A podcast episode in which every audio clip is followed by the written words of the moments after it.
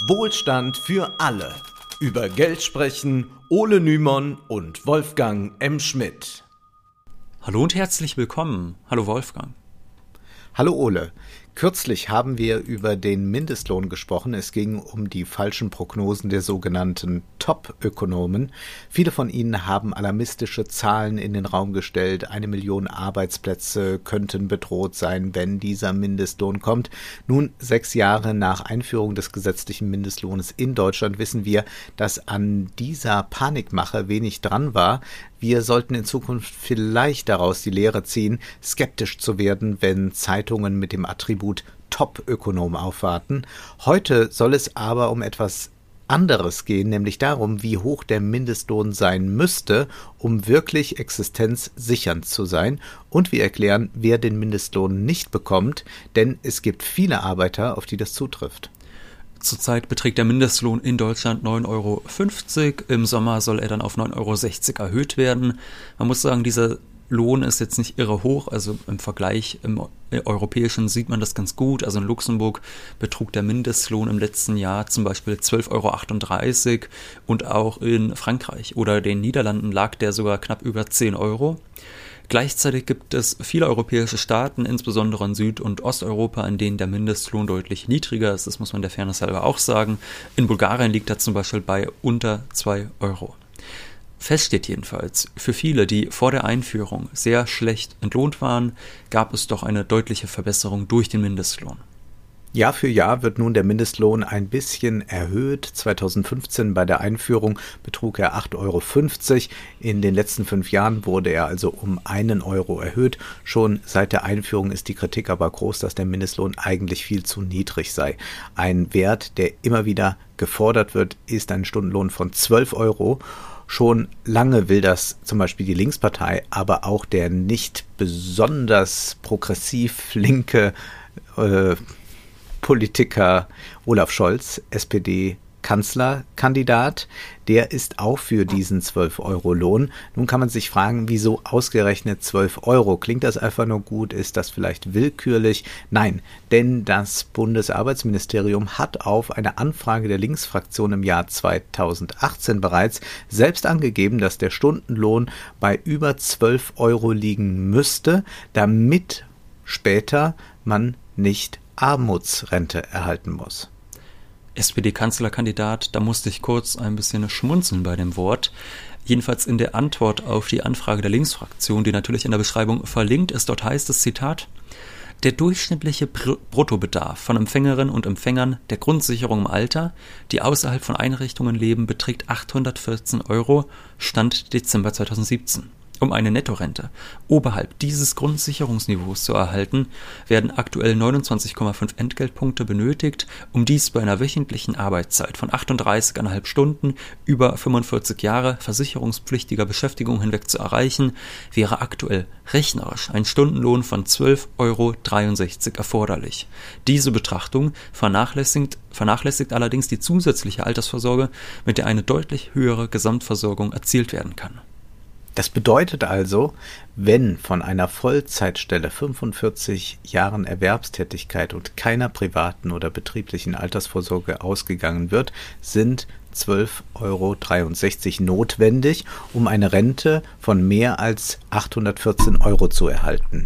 Daran können wir schon erkennen, dass der Wert von 12 Euro keineswegs aus der Luft gegriffen ist und auch keine linke Spinnerei ist. Und du hast es gerade nüchtern vorgetragen, weil es auch ein nüchterner Text ist, aber eigentlich liegt da ja schon der Skandal drin. Also, dass ja. dort mal die Zahlen liegen, äh, wie hoch der Mindestlohn eigentlich sein muss, nur damit man keine Armutsrente bekommt. Also da sind wir jetzt wirklich äh, äh, auf, auf, auf ganz, ganz äh, niedrigem Niveau angesiedelt. Also sag mal, was, was, was müsste dann gerade so da sein? Und dennoch wird gegen diese 12-Euro-Forderung mobil gemacht.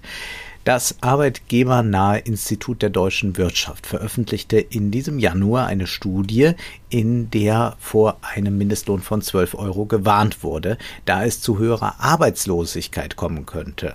Diese Begründung ist nun wenig originell, äh, das haben wir auch alles schon mal so gehört. Interessant ist jedoch die Überschrift. Sie lautete nämlich Mindestlohn besser einhalten als erhöhen. Hm. Denn es gibt viele Arbeitnehmer, die theoretisch einen Anspruch auf den Mindestlohn haben, ihn aber dennoch nicht erhalten. Und nun wurde in dieser Studie so getan, als würde die Erhöhung des Mindestlohns einer effektiveren Kontrolle durch den Staat widersprechen, so als wäre beides gleichzeitig gar nicht durchsetzbar.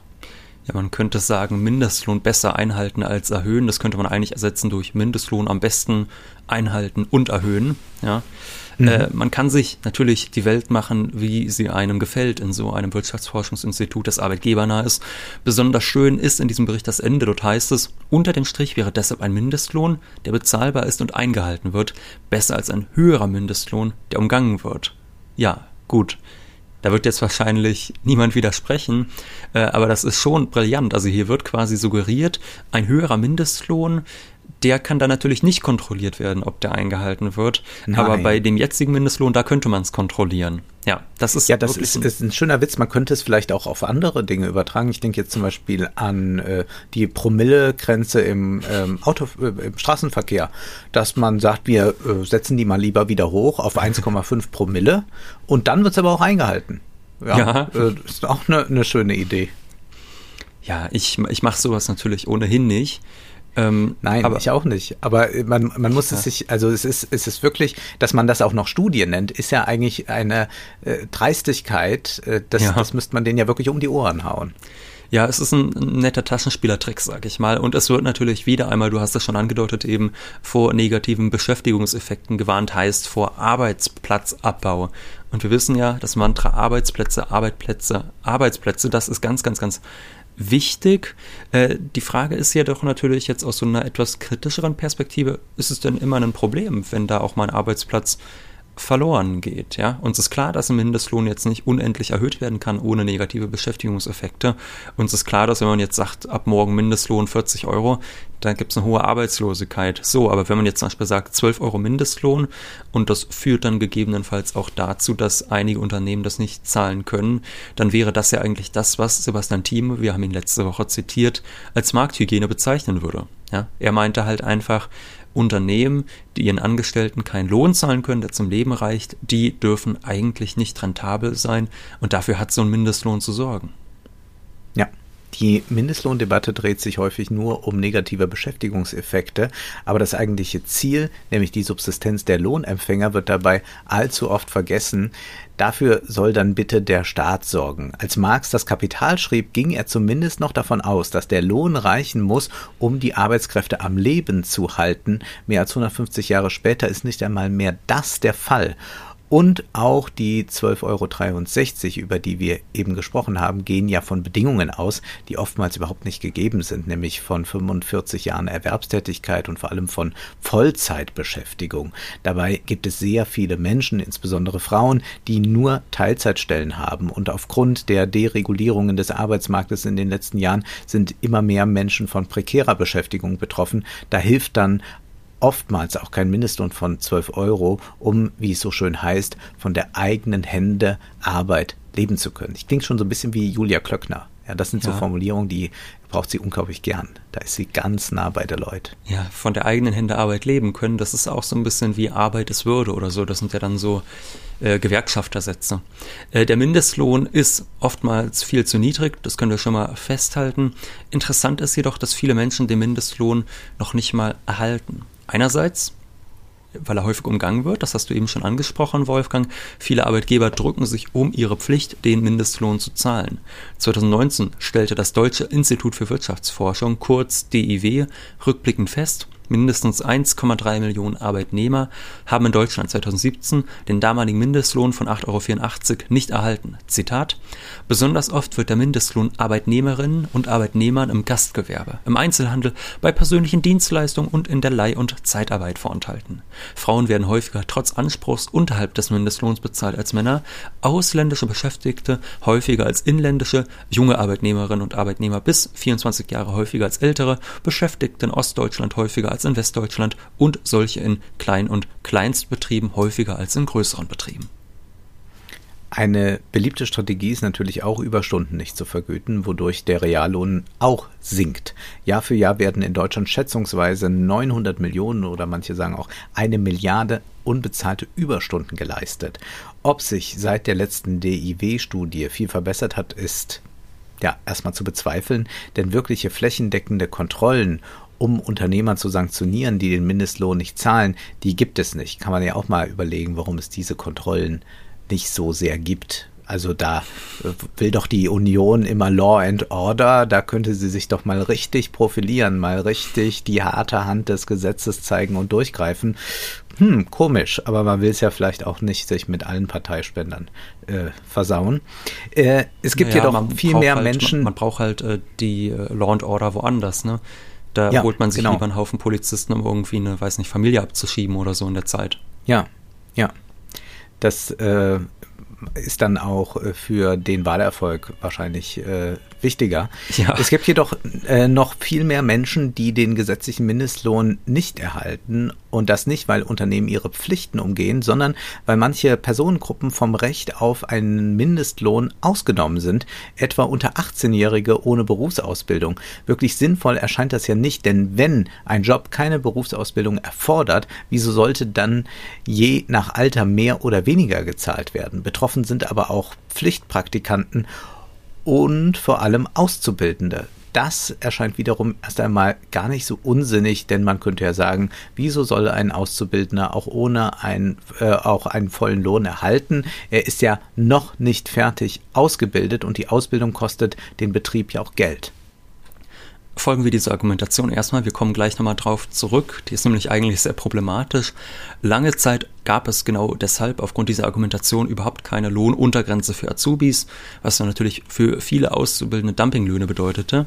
Seit 2020 gibt es eine kleine Verbesserung. Zwar bekommen Azubis weiterhin nicht den Mindestlohn, aber sie erhalten immerhin eine Mindestausbildungsvergütung, die jedoch nicht gerade üppig ist. 2021 beträgt sie monat, monatlich 550 Euro im ersten Lehrjahr. Im dritten Lehrjahr soll es dann 743 Euro pro Monat geben. Diese Als das eingeführt wurde, da, da stand ich äh, inmitten von äh, Journalisten, die noch diese schönen 90er Jahre Verträge hatten. Ja, die dann noch sagen, für mich reicht es noch. Ist doch alles gar nicht so so, so schwarz, wie es viele malen. Und äh, als das äh, dann kam mit dieser Mindestausbildungsvergütung, ähm, sagte dann einer von denen, mir war gar nicht klar, wie wenig die verdienen.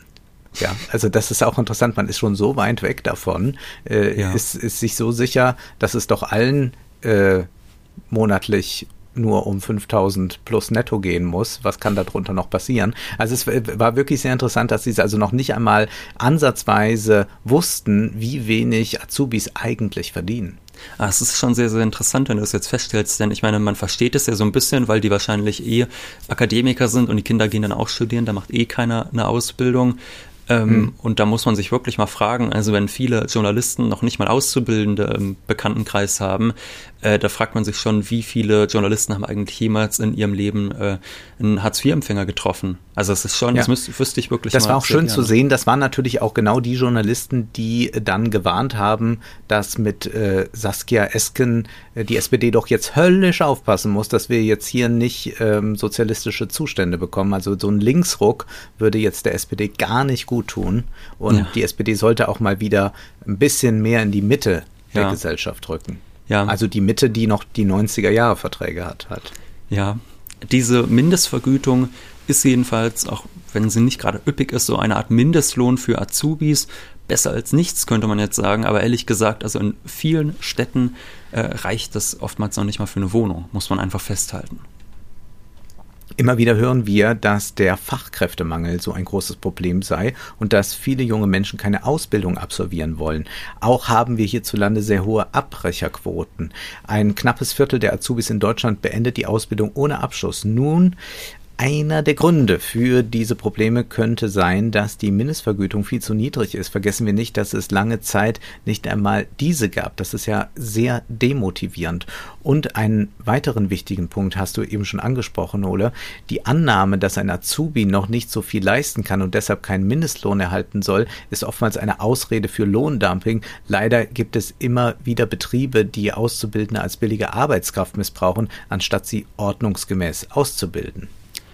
Ich habe vor knapp zwei Jahren äh, genau darüber einen Artikel geschrieben über Auszubildende in Deutschland und daraus würde ich jetzt gern einmal etwas länger zitieren, aber nicht ganz so lang wie die Solar-Zitate, die du im letzten äh, Literaturspezial vorgelesen hast. Keine Ahnung, so, äh, keine Sorge, so lang wird's nicht. Du bist ja auch nicht Solar. Ja, ja. das muss man leider sagen, merkt man stilistisch schon. Für Sami bedeutet die Arbeitsrealität vor allem eines, Ausbeutung. Seit seiner Flucht aus Syrien nach Deutschland vor vier Jahren hat er sich um eine Ausbildungsstelle in der Medienbranche bemüht, um seinen Traum, Dokumentarfilmer zu werden, verwirklichen zu können.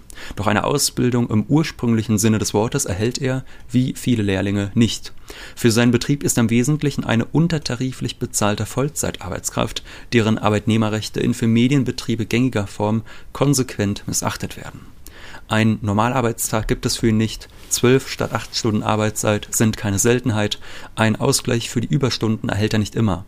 An seinen längsten Arbeitstag kann er sich noch genau erinnern, bei einer Konzertübertragung musste ich einmal von 9 Uhr morgens bis 3 Uhr nachts arbeiten. Am schlimmsten an diesen Schichten ist für ihn aber nicht die lange Arbeitszeit, sondern die Fahrt danach.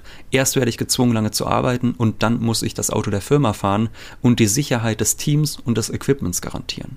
Da muss man vielleicht mal sagen, das ist nicht ja. äh, literarisch vielleicht nicht so hochtrabend wie Solar, Nein, aber ähm, so Dankeschön. Nein, aber ich sag mal so, in dem Grad der Ausbeutung ist es eigentlich gar nicht so unterschiedlich von dem, ja. was wir in so Arbeiterromanen wie Germinal von Emile Solar am Ende des 19. Jahrhunderts noch leben können, äh, lesen können. Also das ist gar ja. nicht so weit weg von dieser Realität.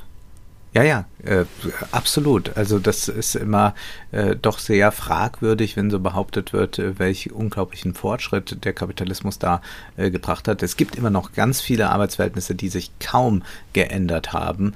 Ähm, das ist dann vielleicht nicht, dass man noch in Schwindsucht dann äh, stirbt im Westen, äh, wie das dann äh, bei diesen Romanen ist, aber äh, wir sind da an einer Ausbeutung dran, die man so auch hätte vor 140 Jahren beschreiben können. Und hier gehen unmenschliche Arbeitsbedingungen Hand in Hand mit mit niedriger Entlohnung. 600 Euro springen monatlich für Sami raus, trotz Vollzeittätigkeit. Oft wird er sogar angehalten, dann die Berufsschule zu schwänzen, indem er sich krank meldet. Und Sami übernimmt ja hier auch eine extrem hohe Verantwortung und damit greift auch diese oben erwähnte Argumentation nicht. Ja, die haben ja noch gar nicht diese Verantwortung übernommen. Das kann man übrigens bei ganz vielen Berufen sehen, übrigens auch bei Volontären, äh, die dann zum Beispiel äh, äh, einen Schlussdienst machen müssen. Also eigentlich eine Tätigkeit, wo man immer sagt, ja, das ist halt so die äh, große Verantwortung, wie nachher die Zeitung nach Hause gefahren wird, weil so erscheint sie dann ja morgen auch auf dem Frühstückstisch und da sagt man dann auch nicht, oh, ähm, das, äh, dann bekommen die aber auch Gehälter wie Redakteure. Ähm, natürlich ist das jetzt ein Extremfall mit Sami, aber der hat auch nur anekdotische Evidenz, aber äh, er ist nicht repräsentativ und dennoch keineswegs sieht es in allen Betrieben so aus. Ähm, also wir haben, glaube ich, äh, da auch eine ganz große Dunkelziffer. Diese Geschichten kennen wir auch kaum. Äh, die werden auch kaum erzählt. Äh, man kann davon ausgehen, dass auch äh, viele, die in solchen Beschäftigungsverhältnissen sind, gar keine Chance haben, sich irgendwie Gehör zu verschaffen. Sie können es nicht einfach so öffentlich machen. Dann haben sie ein Problem. Dann werden sie vielleicht entlassen. Ähm, wie haben sie überhaupt Zugang zu Leuten? Also das ist ja dann ein Glücksfall. Da kennt jemand dich. Du sagst, ich schreibe darüber einen Artikel. Also das heißt, ähm, wir können nur sagen, da ist ganz viel im Dunkeln. Dann gleich man auch sagen, sagen muss, ja, es gibt viele Betriebe, die vergüten auch ordentlich und die machen auch eine vernünftige Ausbildung. Ich muss mal ganz kurz hier nochmal zwischenschalten, weil das jetzt doch äh, nochmal, um das ein bisschen weiter zu spinnen, ist es ja vor allem so, wenn du Auszubildender bist und du willst dich dann beschweren über deinen Arbeitgeber, dann musst du damit zur Industrie- und Handelskammer gehen. Und aus ja. wem besteht die Industrie- und Handelskammern? Aus den Arbeitgebern. Also da, ja. da, da passiert halt einfach nichts. Ja, im Regelfall. Ja, Industrie- und Handelskammern, das sind auch, also es sind auch sehr schöne Zusammenkünfte oft. Ja. Äh, da äh, freut man sich auch immer über die Bilder im, äh, ich gucke ja gerne Regionalfernsehen und wenn dann so Industrie- und Handelskammern sich treffen, hm. Sektempfang äh, im Januar, wirklich ganz herrlich Tolle, ja. tolle Krawattenmodelle kann man da noch bewundern. Äh, aus der Zeit, als es noch diese schönen 90er-Jahre-Verträge gab. Insbesondere in der westdeutschen Industrie sind die Ausbildungsvergütungen deutlich höher muss man auch hinzufügen. Dennoch existieren Arbeitsrealitäten wie die von Sami und sie spielen im medialen Diskurs eine viel zu geringe Rolle.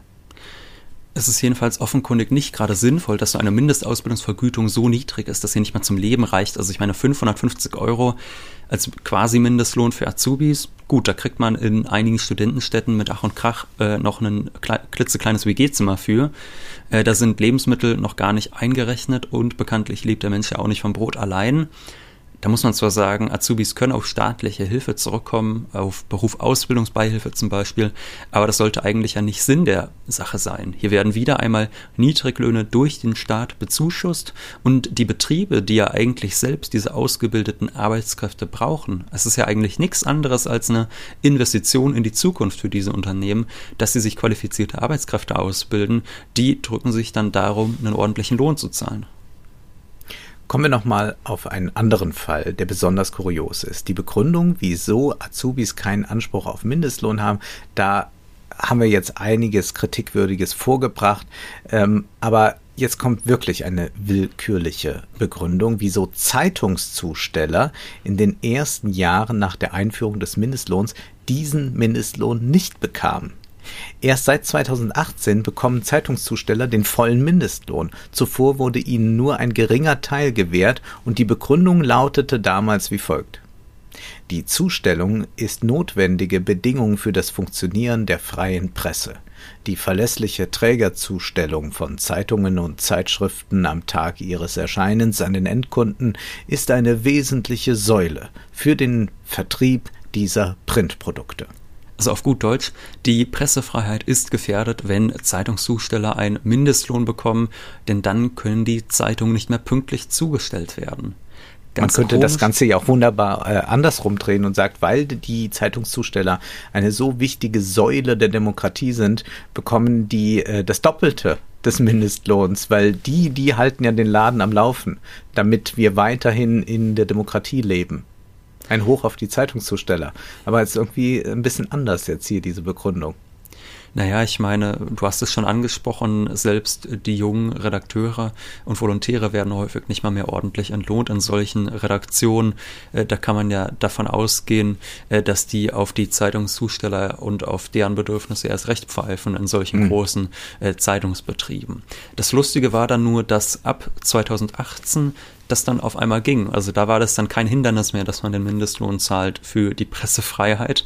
Also da konnte man wirklich wunderbar beobachten, wie so eine Interessengruppe auf Gesetze einwirkt und das war wirklich eine komplette Sonderwurst. Also da gab es auch keinen vergleichbaren Fall, keine vergleichbare mhm. Ausnahme vom Mindestlohn zu diesem Zeitpunkt. Und die Dienstleistungsgewerkschaft Verdi, die sprach auch nicht gerade zu Unrecht vom Ergebnis eines unverschämten Lobbyismus der Zeitungsverleger, vor dem die Politik wieder einmal eingeknickt sei damit man auch morgen noch gut dasteht in der Zeitung, dass dann nicht mal der Verleger sagt, hier Ministerpräsident XY schreiben wir mal aus dem Amt. Nun, mit Ach und Krach hat die Pressefreiheit also auch die verspätete Einführung des Mindestlohns überlebt. Und es gibt noch eine weitere Gruppe, die medial wenig repräsentiert wird und die keinen Mindestlohn erhält, und zwar Menschen mit Behinderung, die in sogenannten Werkstätten arbeiten. Obwohl in Werkstätten produziert wird, erhalten viele dort Beschäftigte nur einen Lohn von etwa 1,50 Euro die Stunde. Und das ist möglich, weil es sich um kein normales Arbeitsverhältnis handelt. So hat jedenfalls ein Arbeitsgericht in Schleswig-Holstein entschieden, als ein Betroffener einen Mindestlohn einklagen wollte und in der Begründung hieß es dann, im Gegensatz zu einem Arbeitsverhältnis, welches ein Austauschverhältnis zwischen, zwischen weisungsgebundener Arbeit und Vergütung ist, kommt in einem Werkstattverhältnis als maßgeblicher zusätzlicher Aspekt noch die Betreuung und Anleitung des schwerbehinderten Menschen hinzu. Oftmals heißt es dann, dass diese Werkstätten nur als Vorbereitung dienen sollen, um Menschen mit Behinderungen in den Arbeitsmarkt zu integrieren. Das passiert jedoch äußerst selten. Viele Arbeitgeber stellen Behinderte gar nicht erst ein, sodass sehr viele Menschen in Werkstätten zu niedrigen Löhnen produzieren, ohne realistische Chance auf einen normalen entlohnten Beruf. Und das, obwohl sie häufig Dienstleistungen für den Markt erbringen. Oft wird als Grund für den niedrigen Lohn auch die geringe Produktivität genannt. So sagt ein Sprecher der Werkstattbetreiber in einem MDR-Beitrag. Und ich glaube, dieser Sprecher könnte sich auch wunderbar bei den Zeitungsverlegern äh, bewerben. Denn jetzt kommt eine wirklich ganz, ganz schöne Äußerung. Der Durchschnitt der Werkstattbeschäftigten ist nicht in der Lage, so viel zu erwirtschaften, dass man daraus Mindestlohn bezahlen kann. So viel Leistungsfähigkeit ist nicht da. Hier sind wir wieder bei dem, was Werkstatt auch bedeutet, nämlich nicht, dass jemand nach Leistung bezahlt wird, sondern dass es um Teilhabe geht. Teilhabe bedeutet, ich kann mich mit meiner Leistung einbringen und werde dafür wertgeschätzt. Ähm, ja. Man muss einfach, das ist, ja. also wenn es nicht so traurig wäre, könnte man nur noch lachen, dass das ja. äh, jemand sagen kann. Wertschätzung für 1,50 Euro die Stunde, da würde ich mich wahnsinnig wertgeschätzt fühlen. Da wäre vielleicht mal die Frage angebracht, warum Menschen in einer Gesellschaft wirklich nur wertgeschätzt werden, wenn sie das Bruttosozialprodukt der sogenannten Leistungsgesellschaft mehren? Das wäre vielleicht auch mal eine gute Frage, die man sich dort stellen könnte. Also ich weiß aus eigener Arbeit mit behinderten Menschen, dass es natürlich nicht für alle Menschen mit Behinderung möglich ist, auf dem Arbeitsmarkt zu bestehen. Aber vielleicht sollte man da mal so ganz grundsätzlich hinterfragen, ob man diese protestantische Arbeitsethik wirklich jedem und jeder aufoktroyieren muss. Fest steht jedenfalls, bei 1,50 Euro Stundenlohn fühlen sich viele Arbeiter in Werkstätten nicht wertgeschätzt und das völlig zu Recht. Insgesamt gibt es sehr viele Beschäftigte in Deutschland, die nicht von Mindestlöhnen profitieren können. Knapp 320.000 Werkstattbeschäftigte und 1,3 Millionen Auszubildende und unzählige Praktikanten erhalten keinen Lohn, der zum Leben reicht, und es ist immer wieder der Staat, der einspringen muss. Hierbei handelt es sich häufig um Gruppen, die keine Lobby haben, sich nicht mal gerade so organisieren können, bei denen eine starke Machtasymmetrie zwischen Arbeitgebern und Arbeitnehmern vorherrscht. Ja, in dem Beispiel von Sami ist es noch mal stärker, weil er auch als syrischer Flüchtling nach Deutschland gekommen ist.